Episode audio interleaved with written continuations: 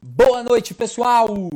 Estamos aqui ao vivo para nossa segunda live. O protagonista, né, o vencedor de crises e nosso convidado de hoje já pediu o convite aqui, já solicitou para entrar.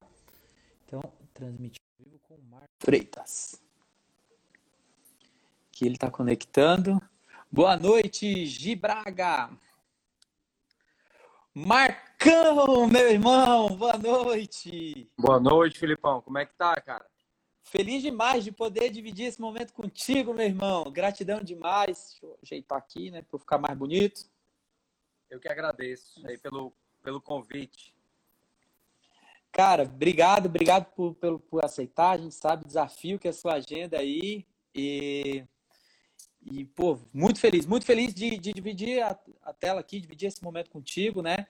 A gente, quando estava desenhando essa estratégia, quando estava definindo os nomes, né? As lives, o Danilo fez as últimas lives contigo, né? Quando a gente teve prazer de ter sua presença aqui, trazendo conhecimento para a gente aqui no estudo. E aí, dessa vez, eu falei: não, Danilo, esse é comigo, esse é comigo dessa vez e fiquei muito feliz aqui, então, ter a sua participação em algo que é super importante para a gente, o, o, trabalho que a gente está lançando e desenvolvendo aqui, ter um cara com, com tanto know-how como você aqui. Na verdade, a gente só convidou o cara monstro, né? Ontem a gente teve o Fernando Seabra junto com o Danilo, né? É, Danilo, pô, aqui do Instituto, meu sócio, amigo, irmão, e o Fernando Seabra, mentor do Planeta Startup, teve aqui ontem, passou aqui, ontem a gente fez o lançamento oficial do nosso grupo no Telegram, o protagonista, o vencedor de crises. E aí eu quero, quero fazer um pequeno briefing e para vocês que estão entrando aqui agora, deixa eu dar uma olhada aqui, é, pedir o seguinte, tem um aviãozinho aí, uma setinha muito parecida com a logo do Instituto Valem. Clica nele. Eu duvido, duvido você compartilhar com pelo menos 10 pessoas aí. Então, vai compartilhando com a maior quantidade de pessoas que você conseguir. A meta é 10. E eu tô aqui hoje com um batedor de meta. E fala o seguinte: tem um coraçãozinho assim, ó. Aperta o coraçãozinho, porque quanto mais corações sobem, esse conteúdo chega para mais pessoas. Então vamos compartilhar conhecimento. Esse, é por esse motivo que tanto eu quanto o Marcos estamos aqui hoje para compartilhar conhecimento com vocês. Aos que não me conhecem, né, tem a audiência do Marcos chegando aqui.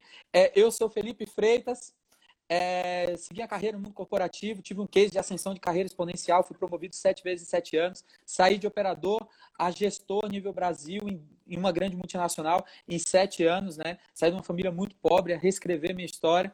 E há dois anos eu dou treinamento em todo o Brasil e presto consultoria também, alavancando resultados de empresas e de carreira das pessoas que buscam ascensão profissional, como eu tive na minha. E nesse caminho, nessa jornada de transformação e desenvolvimento para fazer a transição de carreira, eu tive conhecer aqui o Marcos, e aí um dos treinamentos que a gente fez acabamos virando amigo e tivemos a oportunidade de, de fazermos trabalho juntos. Eu tive a grande alegria de poder ir até Fortaleza, fui para Teresina também, prestar serviço né, para a equipe do Marcos aí na CJ Performance. Então, para brifar você que a audiência do Marcos está vindo aqui, e hoje eu Danilo somos sócios né, do Instituto Valem, focado na transformação né, de líderes, na aceleração de resultados de empresas e e de profissionais.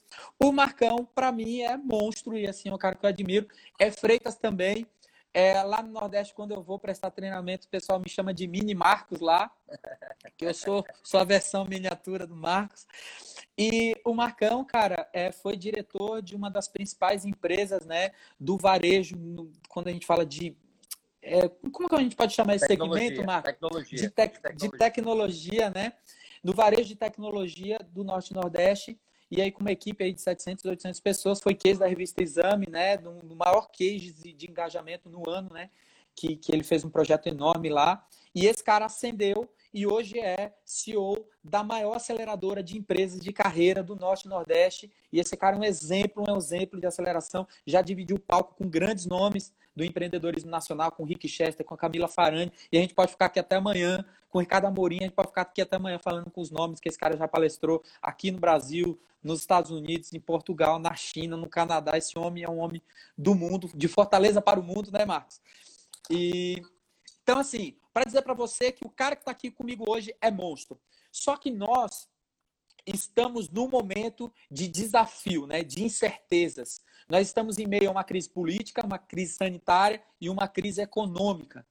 é, já ultrapassamos a marca de 22 milhões de desempregados, mais de 700 mil empresas já fecharam as portas. E aí, Marcão, você, cara, que tem transformado a vida de profissionais e de empresas, eu quero que você diga o seguinte: o que você tem é, feito para ajudar as empresas a superarem esse momento. Eu tenho acompanhado o seu trabalho, tenho visto que você tem ajudado muitas empresas a sair desse momento de dificuldade e o que, que os empresários que conseguem sair têm feito de diferente. Pessoal, em primeiro lugar, boa noite. Saudade das lives aqui do Insta, né? No início da pandemia, é, março, abril e maio, é, início de maio eu estava bem atuante aqui, mas tive que me desligar um pouco do mundo virtual para para cuidar das minhas empresas, para cuidar dos meus negócios.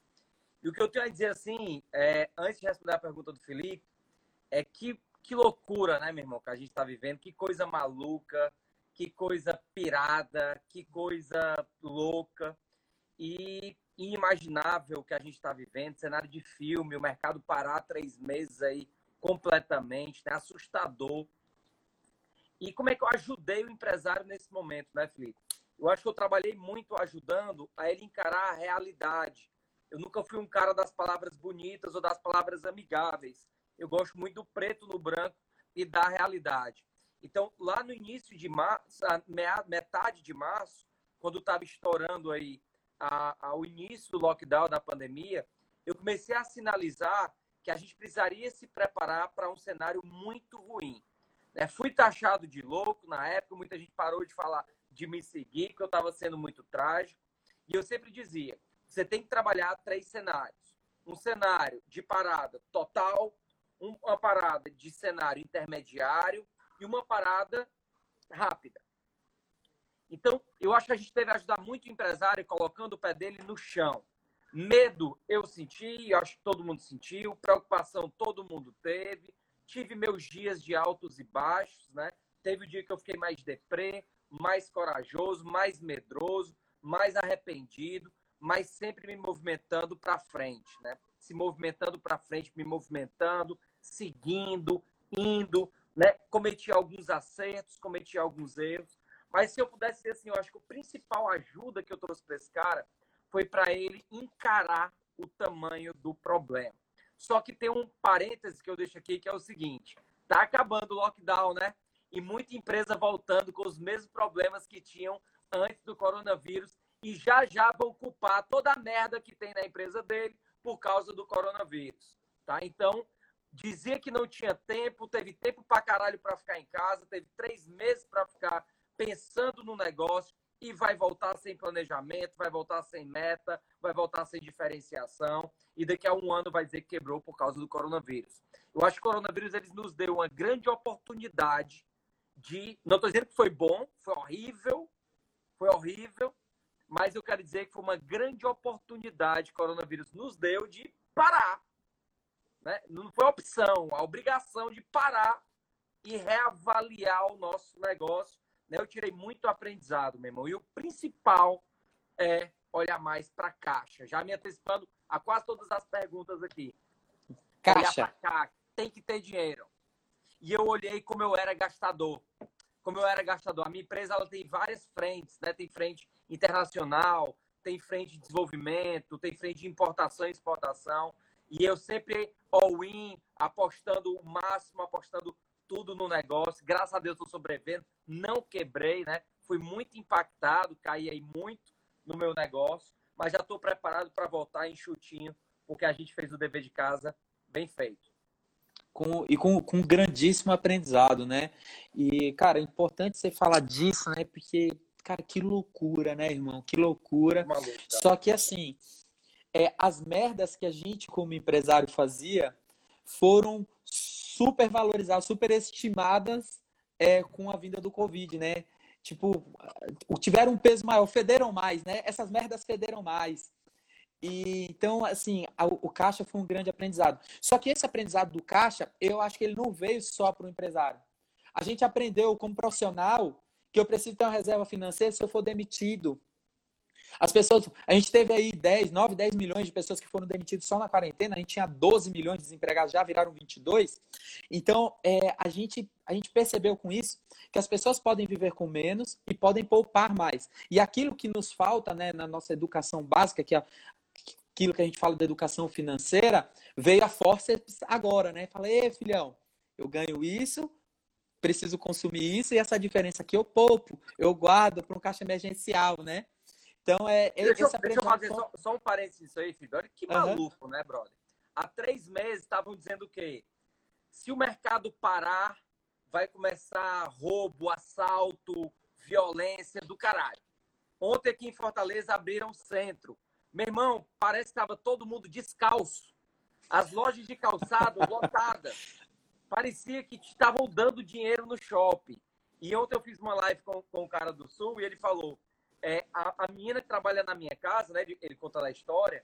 Ela, eu não cortei o salário dela, então ela custou ganhando mil e poucos reais e ganhou mais 600 do governo. Aí ela chegou com o celular novo em casa. Quando ela chegou com o celular novo em casa, meu filho perguntou: e aí? Tu tá com celular novo? Ela, claro, quando eu vi o dinheiro parar na minha conta, eu pensei, vou gastar, né? Então, o mercado, como nós somos inabilidosos com as finanças, com o dinheiro, né, cara? Eu não entendo essa demanda reprimida de consumo de que abriu e shoppings lotaram né, de uma maneira absurda. Eu não estou dizendo que é ruim nem errado, mas eu achei contraditório com o momento, é como se não tivesse ficado aprendizado nesse ponto. Uma, uma loucura, Marcos. Isso aconteceu aqui em Jundiaí, né? Eu moro em Jundiaí e tem uma foto, o Danilo me mostrou essa foto, acho que nas, no, finalzinho da semana passada, foi? Cara, sei lá que dia que foi. Ele me mostrou essa foto, cara, abriu o centro de Jundiaí, uma loucura, uma loucura, do jeitinho que você falou, tá? Tem, tem aqui uma pergunta, a pergunta da Patrícia, e eu quero, eu quero que você faça, mas antes de, de falar a pergunta dela, eu quero chamar você, né? Você que está nos assistindo agora. A gente lançou um grupo no Telegram, onde a gente vai dividir conteúdo, conteúdo do Marcos, do Seabra, do, do de Garueda, que vem amanhã, do Felipe Moller, né, do Fábrica de Mentes. A gente vai dividir conteúdos nossos do Instituto lá com você para te ajudar nesse momento a se tornar um protagonista e um vencedor de crise. Então vai lá na bio do Instituto, clica lá no link que tem o acesso direto para o nosso grupo no Telegram, tá bom? E aqui tem uma pergunta da Patrícia Marcos. Quando você fala de caixa, quanto mais ou menos vocês acreditam que precisamos ter, pensando em médio e longo prazo, considerando o cenário de loucura que nós temos aqui? Cara, não existe um número exato, tá? Mas é, eu vou falar como é que eu, eu vou fazer daqui para frente dos meus negócios. Eu isso, e, e o que eu vou falar, eu sei que para agora não é o normal das empresas. A maioria das empresas não tem nem para pagar o final do mês. Tá? Já já vou falar um pouco sobre isso. Mas no mundo perfeito, eu acho que uma empresa deve ter no mínimo seis meses de caixa para sobreviver, com faturamento zero. Por quê? Nós podemos passar por novas pandemias, podemos ser atacados por novas tecnologias, podemos ser atacados por novos entrantes que venham da China, de Marte, de onde for, e a minha empresa tem que estar preparada aqui seis meses para pivotar, para mudar o seu modelo de negócio, né? Porque se eu não tiver preparado financeiramente, e eu sempre digo, empresa tem que dar resultado, tem que dar lucro. Tem muita gente que brinca de ser empresário, tem que dar lucro. Então, no mínimo seis meses. No mundo perfeito, um ano. Né? Você pega o bichinho do Magazine Luiza, entrou na crise só com 800 bilhões em caixa, né? Então, tadinho, né? 8 tá. bi, 8 bi. Tava com 8, 8 bi, bi de caixa, entrou, entrou deitando e rolando, né? Eu tenho um amigo também que trabalha nas Casas Bahia. É, essas empresas fizeram um movimento para o digital muito rápido, né? Então foram impactadas com tudo que está acontecendo nas lojas físicas, mas no digital esses caras se posicionaram fortes e foram lá. E aí quem não entendeu ainda que precisa ir para o digital, porque a gente tem um novo comportamento de consumo, né? E a, a pandemia ela, ela mostrou para a gente que a gente um consegue viver com menos e dois, que a gente tem um novo comportamento que a gente consegue comprar no digital e a gente precisa se posicionar com força no digital. Mas você falou sobre, sobre caixa, você falou sobre esses seis meses, né, com faturamento zero. Mas eu quero fazer também uma comparação quando a gente fala do profissional. Porque é, você acha que isso também se aplica? Fala, pô, é o seguinte, eu tenho, eu tenho caixa, eu preciso de seis meses de caixa na minha empresa para que eu consiga sobreviver se vier alguém de Marte concorrer comigo. Mas quando eu falo do profissional também, que pode ser mandado embora, você acha que ele também tem que ter um caixa? E você acha que a visão é a mesma? Acho, acho, e acho que para a gente brasileiro é difícil pra caramba, porque nós não temos essa cultura. Muita gente tem essa cultura, a maioria não tem. Até já passei por várias situações dessa, uma coisa que me dá pavor, me dá nos nervos, é, é, é essa a possibilidade de passar novamente por algumas dificuldades financeiras. Sei que não é, é simples para todo mundo, porque se você falar assim, ah, todo mundo vai ter dinheiro para passar um ano parado, dependendo do quanto você ganha e gasta, improvável. Mas, mais uma vez, no mundo perfeito, a gente tem que guardar aí seis meses, um ano. E uma coisa, né? Muita gente vinha falando, coloca na bolsa, coloca na bolsa, coloca na bolsa. A bolsa tem gente ganhando dinheiro agora, mas muita gente perdeu há dois meses. Então você tem que diversificar um pouco esses investimentos e até só a favor que em algum momento você coloque em lugares mais previsíveis, mais é, conservadores. E que tá? tenha mais liquidez também, eu consiga, eu consiga ter acesso rápido. E menos risco. Sim. Tipo assim, ah, a poupança não dá nada, mas não dá risco. Não Sim. dá nada, mas não dá risco. Né? Por exemplo, eu tenho dificuldade de juntar dinheiro, pegar dinheiro, botar no banco, botar aplicação, o que é que eu faço? Eu me divido com o imóvel. Eu compro um terreno de 427 vidas e vou pagando ali ele todo mês, eu tenho aquela obrigação, já que eu tenho a dificuldade, se eu pegar o dinheiro, eu vou inventar alguma coisa na empresa para gastar. Então a gente faz esse movimento de, de investir em imóveis. Aí Perfeito. eu não tenho liquidez, mas eu tenho patrimônio. Eu valorização, eu tenho patrimônio. Eu tenho patrimônio. E se der merda, eu queimo o terreno. Queimo o é. terreno para fazer dinheiro rápido.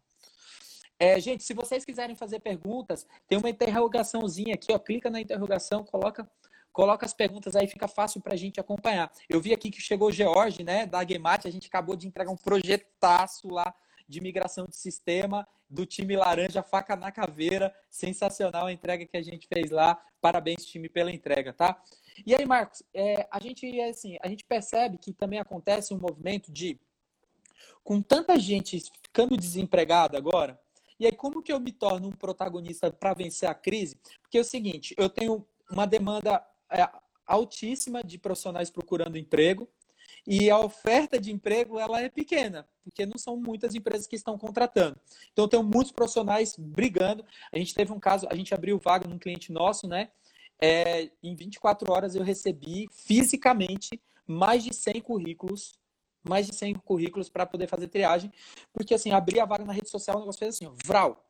Então, o que eu quero dizer é o seguinte: a gente vai ter pouca vaga de emprego agora, porque as empresas estão com muita dificuldade e a gente tem muito profissional procurando emprego. E aí aparecem os empreendedores por necessidade.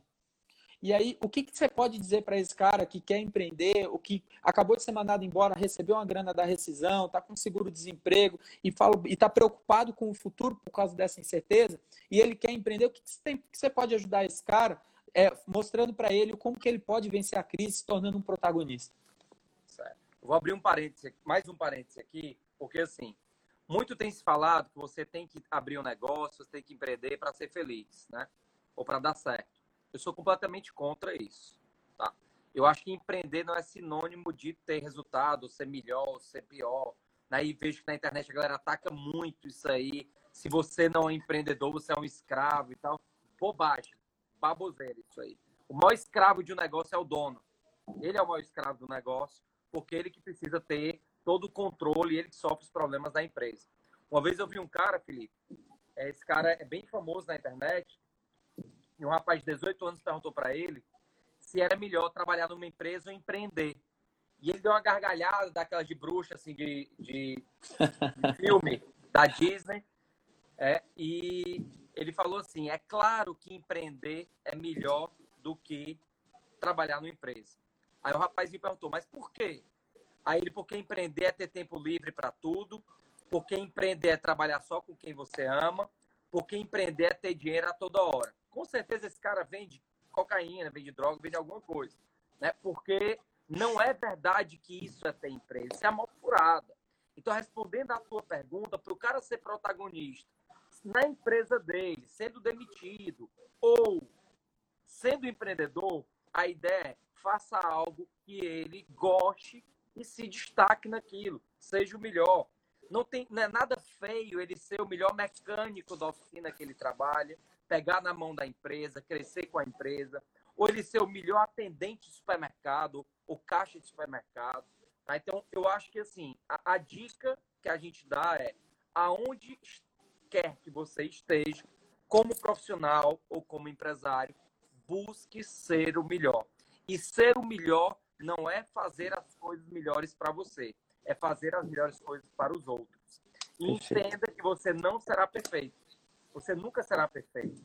Tá? Então, eu errei muito, eu já falhei, eu já quebrei, eu já, eu já perdi muito dinheiro, eu já tive vários falhas, vou ter muitas ainda para frente, tá? Mas essa coisa de estar tá se movimentando e se questionar de como eu posso ser melhor, de como eu posso entregar mais, aonde quer que eu esteja.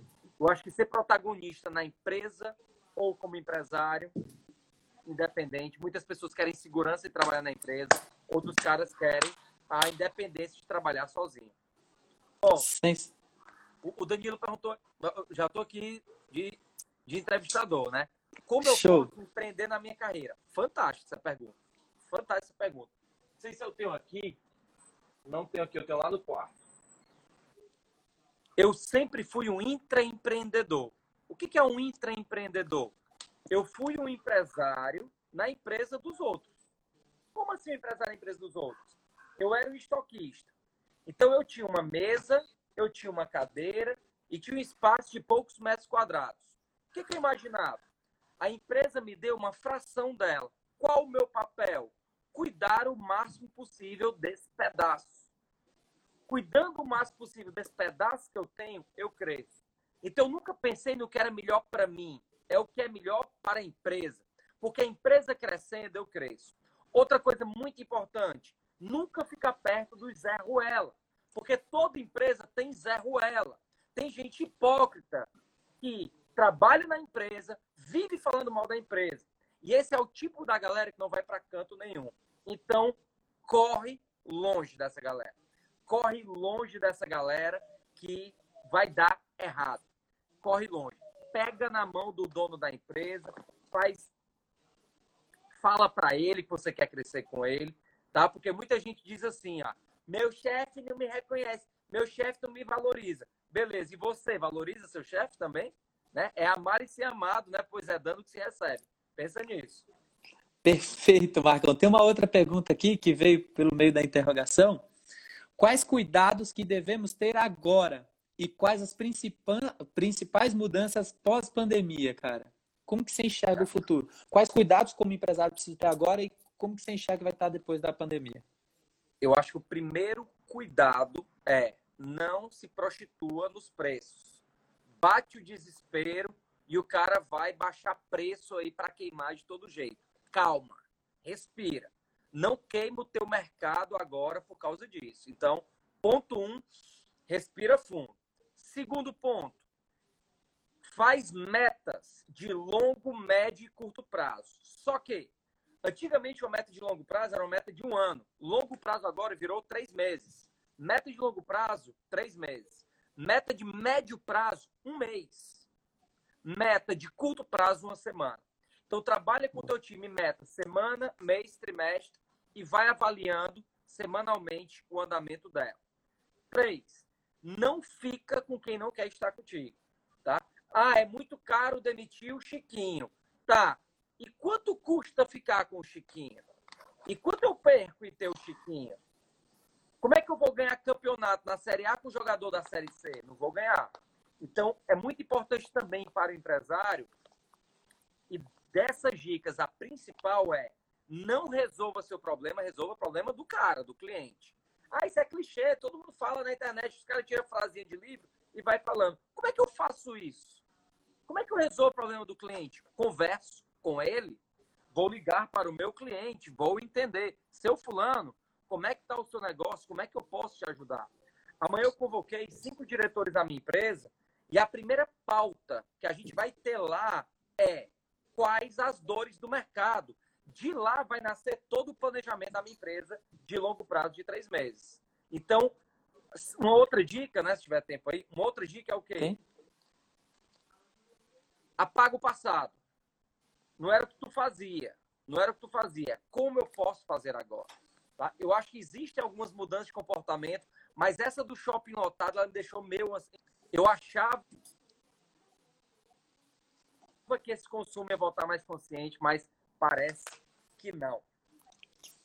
Tá sim, tá sim. Tem uma pergunta aqui, ó, da Aline, Aline Cristine. Saudade de você, amiga. O que você acredita que é mais importante para um empreendedor nesse momento, no que se refere ao comportamental? Cara, sanidade. Tem que ter sanidade. Zero emoção aí, galera. Zero emoção. Sangue de barata. Sangue de barata. Porque você vai ter. Já era para ter tomado, né? Já era para ter tomado. Eu, por exemplo, falei, eu devolvi metade da, do, das minhas salas comerciais que eu tinha. Tá? Devolvi metade das salas que eu tinha. Por quê? Porque no novo modelo de negócio eu não preciso de custo fixo. Eu tinha uma equipe de 50 pessoas, eu estou reduzindo pela metade. Porque eu enxuguei. E é difícil pra caralho devolver sala e demitir gente. É doloroso, você quer chorar, você fica triste, você fica mal. No dia que eu vi a galera saindo do grupo, eu fiquei arrasado. Então é separar emoção da razão mesmo. Não é simples, não é tranquilo, mas empresário não tem coração, empresário tem cérebro. Tá? Coração eu deixo para as minhas ações filantrópicas, coração eu deixo para minha família, tá? Mas dentro do negócio eu tenho que tomar decisões racionais. Eu tenho que voltar com ações pensadas, ações, ações calculadas e assertivas para o negócio. Abraço para a galera da Vonix aí, Cecília. Estou voltando com as lives. Estou voltando. É, o pessoal te, super te elogiando aqui. É, super te elogiando. Deixa eu ver se tem perguntas por aqui. Tem, acabou de chegar uma. Essa época podemos considerar uma oportunidade para empreender? E quais são os melhores segmentos? O que, que você tem visto de segmento aí, cara? Com todas as empresas, você tem feito bastante mentoria aí. Quais são as oportunidades que você tem visto para empreender em quais segmentos? É, égua, macho. Falar aqui como cearense. Cara, é o seguinte. eu acho que é uma excelente oportunidade para empreender eu acho uma excelente oportunidade para empreender, tá? Eu não vou dizer que existe melhor segmento, mas se eu eu estou empreendendo agora, hoje eu assumi, fui convidado para ser sócio de uma grande empresa aqui, tive a reunião hoje com a diretoria pela manhã, mas eu assumiria negócios com o menor custo possível, tá? Menor custo possível. Eu acho que não é pensar segmento, sabe, é, Lalau, Lalau Neto Neto, chamar de Neto. É, eu acho que não é pensar no segmento. É pensar assim, que tipo de negócio eu vou fazer, que eu vou ajudar a resolver o problema de alguém, que eu terei prazer em fazer isso. Vai nessa linha. Porque o, o grande erro de hoje de ser empresário é pensar assim, eu vou abrir um negócio para ganhar dinheiro. Quando eu falo isso, o dinheiro ele está vindo em primeiro lugar, tá? Quando eu comecei a dar. Eu vou contar uma história aqui rapidinho, Felipe. Falo pra uhum, fica à vontade, fica à vontade. Aí, se não cortar aqui, eu não paro de falar. Eu lembro quando comecei essa minha carreira, que eu saí de, de executivo e fui me aventurar nessa loucura de ser é, desenvolvedor de empresas, acelerador de empresas, que me chamaram para uma palestra e me pagavam 5 mil reais para essa palestra. Né? Hoje eu cobro acima de 20 me chamaram para 5 mil reais para essa palestra. E eu falei, eu vou, comecinho de carreira, que me desse, me desse o um macarrão, eu tava indo. Beleza, eu vou. Fui, fiz a. Não, aí no dia da palestra me ligaram e disseram: Ó, o diretor mandou cortar o valor da tua palestra, porque a gente não tem verba. O financeiro vetou, não tem verba. E a gente está muito triste, que a gente queria que você viesse aqui e tal, etc. E eu falei: beleza, eu vou. Porque eu tinha um propósito. E meu propósito era ajudar. Eu quero ajudar e ajudando, eu ganho dinheiro. Como eu propus era ajudar, eu fui lá e a palestra. E deu o meu máximo na palestra. Terminou a palestra, eu ganhei água e café. Dois dias depois, me liga o diretor da Unimed, dizendo que um amigo dele, que estava na palestra que eu fiz gratuitamente, tinha falado meu nome e ele queria que eu desse 25 palestras na Unimed. Então, eu fiz um contrato lá, cara, que esse não posso nem falar os números, mas de de sete dígitos, sete dígitos, por um trabalho gratuito. Então, o aprendizado que eu dou para o colega aí é o seguinte, e linkando com tudo que a gente está falando, não importa o que tu vai fazer, faz muito bom para o outro que volta. Faz muito bom para o outro que volta. Se tu colocar o teu interesse na frente, tinha aquele modelo antigo que era assim, ah, eu compro um copo por 5 e vou vender por 10. Esse é o pensamento que é melhor para mim. O primeiro pensamento é, precisam de copo? Quem precisa de copo? Que tipo de copo o cara compra? Como ser um copo diferente? Ah, eu vou lançar um copo furado, vai ser super diferente. Funciona um copo furado? Não, é idiota um copo furado.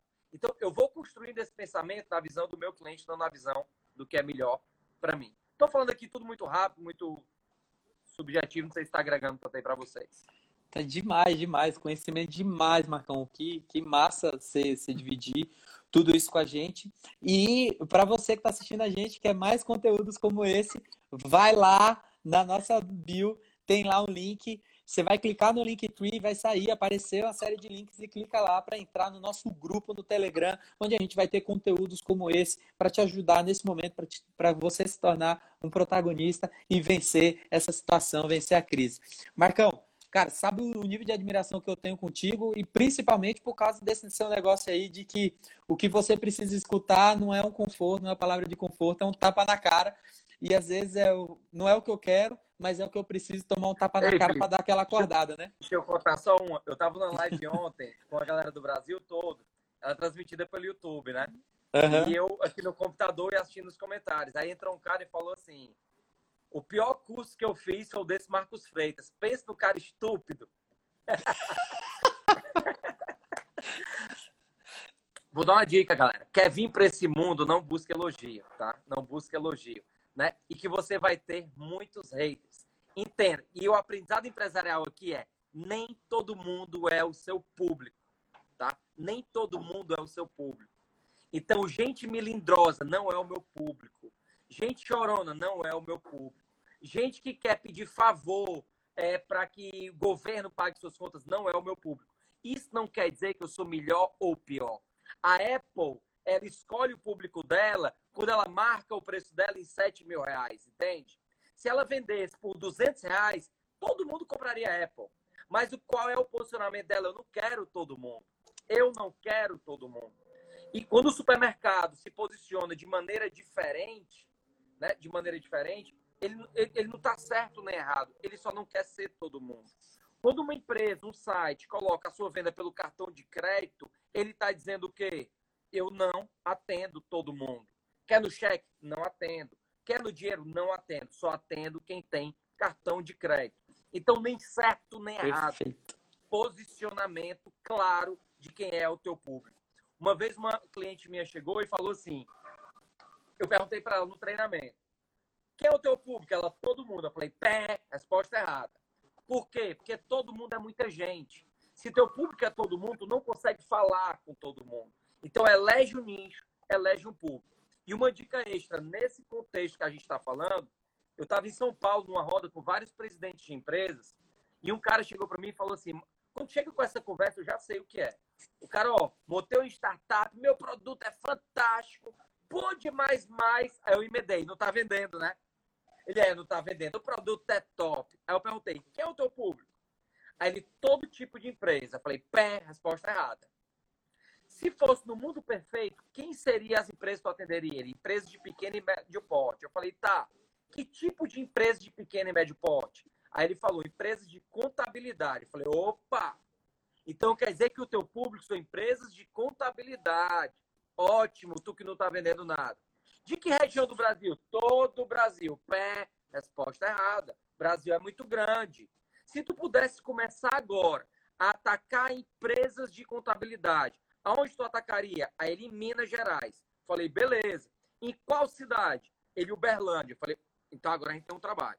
A nossa meta nos próximos 90 dias mapear todos os escritórios de contabilidade de Minas Gerais, na cidade de Uberlândia, fazer uma ação exclusiva para os caras, visitar os caras, apresentar os caras. Aí tu tem essa atividade no teu projeto comercial B2B. Sensacional. Sensacional. E quando a gente olha para isso, Marcão, é, essa, essa é uma dificuldade que o empresário tinha antes da pandemia, tem durante a pandemia, e se ele não se ligou com o chute na boca que ele tomou, ele vai ter depois da pandemia. Porque os problemas, eles só ficaram mais latentes agora no, durante o Covid. Então, pega essa sacada, pega essa sacada você que está aqui, guarda, ou guarda para você e amanhã você volta lá para o seu negócio e coloca para rodar. E aí, cara, Ei, Felipe, você. Felipe, Oi. Eu posso? Pode, claro. Só mais uma, galera. Desencanem dessa que todo mundo tem que ser digital, todo mundo tem que ser tal. Quando disserem que todo mundo tem que ser alguma coisa, não seja. Porque quando vai todo mundo para o lado, é hora de sair para o outro. Um exemplo que eu gosto de citar é do Nubank. O Nubank, ele não quis ser o Itaú, o Bradesco, ele quis ser o que eles não eram. Então, hoje eu estava nessa reunião de planejamento dessa empresa que eu fui convidado para ser sócio, e os caras disseram: ah, o nosso mercado trabalha assim. Eu falei: ótimo, vamos trabalhar ao contrário deles. Eu não quero saber como é que o mercado trabalha. Eu quero saber qual a brecha de mercado, qual a brecha que o mercado está deixando. Os caras falaram assim: ah, mas o nosso mercado, a comissão é essa. Eu falei: ok, mas eu não quero ser esse mercado. Eu não, eu não quero ser o que os caras estão fazendo. Porque o que os caras estão fazendo está dando resultado chifrinho. Eu quero ser disruptivo, eu quero ser Alibaba, eu quero ser Amazon, eu quero ser Apple, eu quero ser o que os caras não estão fazendo. É tão maluco que o Steve Jobs, quando ele lança o iPhone, ele não lança um celular, ele lança o iPhone. Até hoje, um cara que tem iPhone não chama de celular, ele tem iPhone. O resto é o resto, né? O resto é o resto. E isso, galera, isso é posicionamento, isso é estratégia de marketing. A gente já falou de segmentação de mercado, tá? É muita coisa. Que loucura. E tem, tem muito, muito, muito aprendizado para tirar disso. Acho que tem uma pergunta aqui, deixa eu dar uma olhada. Ah, é hora de inovar? É hora de inovar ou fazer algo, fazer de algo simples um, algo mais completo? Como que, que você olha para a inovação, assim? Outro cuidado. Ah, eu tenho que inovar, senão eu morro. Eu vou inovar agora, eu vou ficar nu na live. Nossa, que inovação! A live cai todo mundo morre. Então, assim, tu tem que fazer uma inovação que gere resultado. Então, só para separar a tua pergunta, primeiro, primeiro passo. Antes de tu pensar em inovar, tu vai pensar em quê? Eu tô falando aqui, gente, como alguém que vive na prática, tá? É porque a gente vai para a internet, que não é o meu caso e do Felipe, e tem muitos teóricos dos negócios que nunca nem quebraram, nunca tiveram empresa, nem nunca foram gestores. Então, o primeiro passo, meu irmão, é o seguinte: façam o básico. Antes de pensar em fazer o diferente, faz o básico. O que é o básico? O que é o básico? Inventa, não dá muitas voltas. O que é o básico? Quem é o meu público? A primeira pergunta abrir uma empresa é essa. Recentemente eu vi um cara dizendo: o primeiro passo ao abrir a sua empresa é definir sua missão, visão e valores. Não é. O primeiro passo é você pensar o quê? Cara, quem é o meu público e o que, é que esse cara precisa? Beleza. Como é que eu vou entregar o meu produto diferente para esse cara? Como é que eu vou entregar o meu produto diferente para esse cara? Terceiro, qual vai ser o produto? Quarto, como eu vou ser diferenciado? Porque eu, eu vejo os caras entram no mercado e pensam assim, eu vou vender copo. Quanto é que é o copo do mercado? 5. Eu vou botar 4,99. Já o Marcos, ele pensa assim, é 4,99 o copo, o mercado vende por 5, eu vou vender por 10. Só que o meu vai ter um adaptador para carregar celular. Porque que eu já sou diferenciado. Eu já saio da guerra de preço. Depois eu vou o quê? Montar os meus canais de vendas. Como é que eu vou chegar nesse consumidor? Eu vou chegar via internet, varejo, marketplace, B2B, é, é, porta a porta. Como é que eu vou chegar nesse cara? Escritório terceirizado. Depois, quem é que eu vou contratar? Quem vai ser o meu time? E nisso o empresário está errando muito, principalmente o brasileiro, porque ele diz assim: a mão de obra no Brasil é uma merda. Beleza, ok. Discordo em gênero, número e grau. Sabe por quê? Porque quando uma empresa chinesa vem se instalar aqui, ela trabalha com funcionários de onde? Do Brasil. Se uma empresa americana se instala aqui, ela trabalha com empresários do Brasil. Do Brasil. Então, só que o que, é que eles trazem de fora? Eles trazem cultura. E a cultura da gente aqui é ser permissivo com gente incompetente, é ser mesquinho, é não comunicar as metas para a equipe, é não acompanhar, é não dividir os ganhos do negócio né, da forma que deveriam dividir. Eu sempre digo que dentro das empresas é como se tivesse uma guerra, né? O empresário quer vir para cá, ele quer ganhar mais dinheiro, ele quer ter mais lucro, ele quer reduzir despesa, ele quer ter mais clientes satisfeitos. E a equipe aqui quer que dê o próximo feriado ou que prorrogue o lockdown, porque ele está em casa ganhando salário. Os interesses são distintos ou deveriam ser os mesmos. Perfeito, Marcão. E, e aí, você, você fazendo dentro disso, tem um livro, né? O livro do Tiago Oliveira, que, que fala, pense dentro da caixa, né? Quando a gente fala dessa inovação, a gente fica pensando, às vezes, em algo muito mirabolante, né? E ele fala que o do pensar dentro da caixa é quando você olha, por exemplo, para o seu segmento, né? Para o seu nicho, para o seu mercado, e você olha para ele, por exemplo, vamos pegar, na sua, no seu bairro tem uma lanchonete, né? Legal, você vai ver uma lanchonete que tem, o lanche dele é bom, mas a batata, ela vem murcha. Ou a batata era sensacional, mas o suco dele não é legal. E o refrigerante vem sem gás. Então ele, ele quis dizer com esse livro que é pega os pequenos problemas que tem no seu segmento e resolve. Parte disso foi o que você acabou de falar. É, pega as brechas que tem nesse mercado e resolve, irmão, e começa fazendo o básico bem feito. O grande problema dessa permissividade é que a gente nem o básico bem, bem feito faz e fica, às vezes, iludido com essa questão da tecnologia ou da digitalização, da globalização como um todo, e eu não estou fazendo o básico bem feito. E quando a gente vai para essa questão do que você acabou de falar sobre o time, do empresário que está aqui na Gana para fazer o negócio dele acontecer, é o sonho da vida dele, essa realização. Ele colocou tudo ali para acontecer e do outro lado do time está pensando em aumentar o lockdown, emendar a ponte feriado. Eu escutei isso de você uma vez, isso me marcou é que aqui no Brasil a gente tem a cultura de tratar adultos como crianças a gente fica com vergonha de chamar atenção, a gente fica com vergonha de chamar esse cara e mostrar para ele que ele não está no caminho que a empresa precisa para as coisas acontecerem. Então a gente também tem, ao tempo que a gente tem que ajudar os colaboradores com essa cultura que a gente tem aqui, para a gente subir a régua com essa questão do aculturamento, do jeito que você fala, a gente tem um caminho grande a percorrer na profissionalização da gestão do empresário brasileiro, no que diz respeito a conhecer de negócio e também conhecer de como levar o time nessa questão do aculturamento. Isso é como eu, eu vejo isso, cara. E nas empresas por onde eu passo, tem alguns meninos aqui do time laranja. Estou até com a pulseirinha laranja, porque eu estava lá hoje. E, e, é, e, esse é um trabalho que a gente faz com muita força para mostrar que adultos precisam ser tratados como adultos. Perfeito. Aí vem a indústria do amor, né? Que tem que ser paz e amor. Cara dentro de empresa tem que ser papo reto, tem que devolver, tem que ter respeito com a pessoa tem que ser claro, tem que ser objetivo, tem que dar feedback. Então, eu, acho, eu, eu gosto muito da cultura americana de trabalho, naquela coisa do, do face-to-face, do, de, de ser direto. A gente brasileiro é muito sanguíneo, aí fica sentido, fica, fica mal e tal, quando alguém é muito objetivo. É, é uma escolha, né? Eu, eu tenho aprendido muito que não, não existe certo nem errado, né? Existe escolha e consequência aí. Fato. É, acho que é isso. A vida, a vida, a nossa vida como toda é isso, né? É escolha e consequências. São decisões que você toma aqui e você passa a vida colhendo as consequências dessas decisões. Então a pergunta do Wagner Frazão, amigão nosso, hein, Marcos?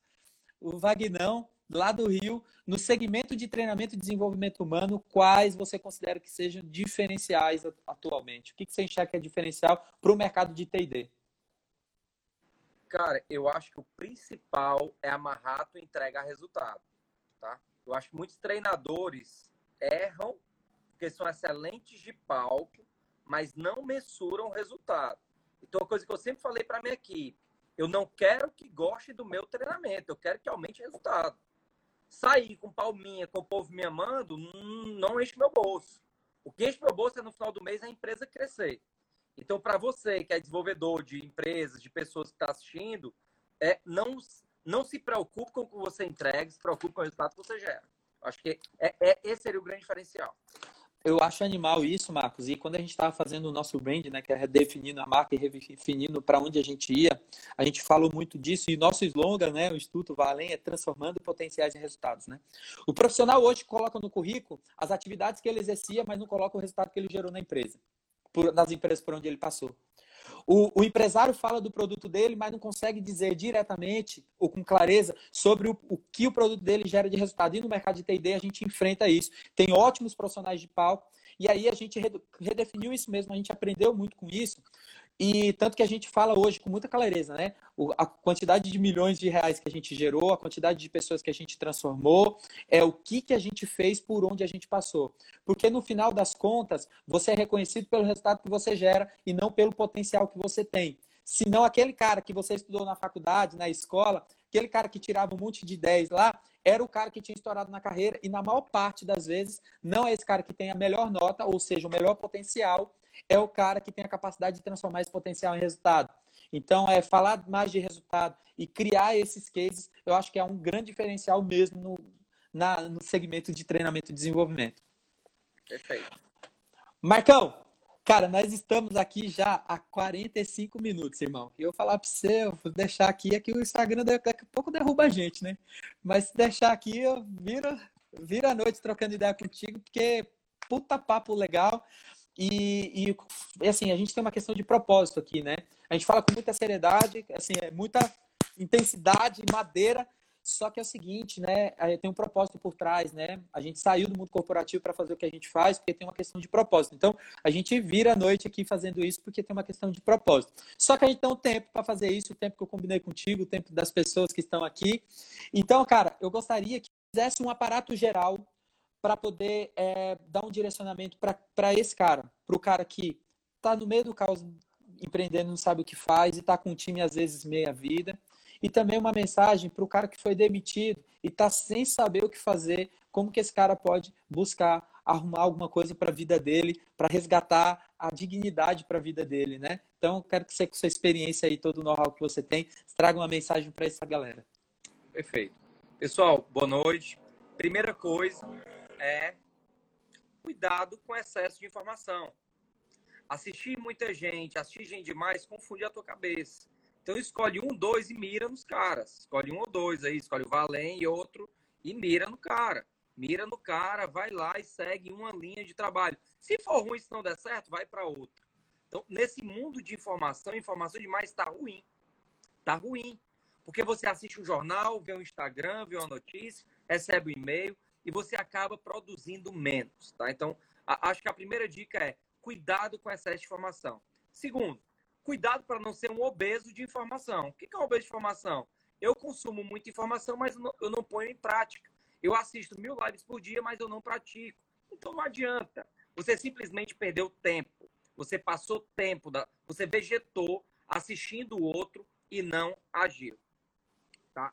Terceiro, cria teus planos semanais para trabalho, do que é que tu vai fazer, tá? E sobre a pergunta do cara que está desempregado, a primeira dica que eu daria é cuide das suas redes sociais. Não adianta você chegar na entrevista dizendo que é o cara sério e tá dançando até o chão lá nos teus stories. Então, cuida da tua rede social. Ah, mas a minha rede social, eu faço o que eu quiser. Faz, mas todo mundo assiste. E na rede social, nem todo mundo comenta, mas todo mundo assiste. Então, conta isso, explora teu network e seja cara de pau de se candidatar para as empresas. O índice de demissões aumentou. Por outro lado, o índice de busca por profissionais mais capacitados aumentou também. Então, seja uma pessoa capacitada que pode entregar, que pode agregar, porque as empresas estão precisando e muito de gente boa e de gente competente. Não gente que quer fazer o bem intencionado, gente que entrega a porra do resultado sensacional, sensacional. Marcão, gratidão, gratidão por toda essa entrega. E, gente, vocês que estão nos assistindo agora, que vão passar por aqui, vão assistir nossa live depois, não esquece de ir lá na página do Instituto Valem e clicar no linkzinho lá, tem o Linktree barra Valem, clica lá e vai para o nosso grupo do Telegram. Conteúdos como esse, focado em se tornar um protagonista, em vencer essa crise, um vencedor de crise estará lá também no grupo fechado com conteúdo exclusivo para quem estiver lá. Então vamos com, comigo, porque eu encontro vocês lá também com conteúdo do Marcão, com conteúdo de uma galera de peso que vai passar aqui ao longo dessa semana. Então, quando a gente fala de protagonismo, né, é, a, gente, a gente tem, ele vem, vem do grego, né, de, de protagos que, que fala de, de primeiro e gonistes que, que fala de lutador, né? Então, é do primeiro lutador. Eu estou falando do primeiro lutador. O protagonismo, a gente escuta é, falar dele com, nos filmes, nas séries e afins. Mas quando a gente traz isso para o mundo corporativo e para a vida, a gente está falando que você precisa ser o primeiro lutador da sua vida, o primeiro lutador da sua empresa. Então, você que é empresário, irmão, que está ferrado agora com, com, isso que com isso tudo que está acontecendo, é o seguinte: é hora de você parar de reclamar, arregaçar a manga e trabalhar muito mais do que você trabalhou antes. Momentos de crise, agora a gente precisa tirar a água do barco, irmão. E se você, eu não posso, eu nem o Marcos, que trabalhamos ajudando pessoas a vencerem situações como essa, a gente não pode querer que seu negócio dê certo mais do que você. Porque no final das contas, você tem que ser o primeiro lutador do seu negócio, primeiro lutador da sua vida. Então, você que está aí pensando no que fazer nessa incerteza profissional, entenda que se você não for o primeiro lutador da sua vida, não vai ser o governo com o auxílio emergencial, não vai ser o seu chefe que vai ser. Quanto a resultados, não cabem argumentos. Então é o seguinte: você, empresário, pensa no resultado que você vai gerar para o seu cliente, e você que é profissional, pensa no resultado que você gera para o seu chefe. Tá bom? Marcão, gratidão imensa pela live de hoje, pela sua participação, pela entrega, cara. Que, que da hora te assistir e muito mais gostoso ainda ter o, ter o privilégio, né? Eu sou um lisonjeado de estar aqui com você hoje. Então, irmão, muito obrigado, muito sucesso nessa empreitada. É, você é uma inspiração para mim e por muita gente que passou aqui. E vocês que estão nos assistindo, um beijo grande no coração de vocês. Eu espero vocês lá no Telegram com conteúdo exclusivo, tá bom? Marcão, gratidão. Beijo Valeu, no coração, gente. irmão. De bom. Um abraço. Tchau.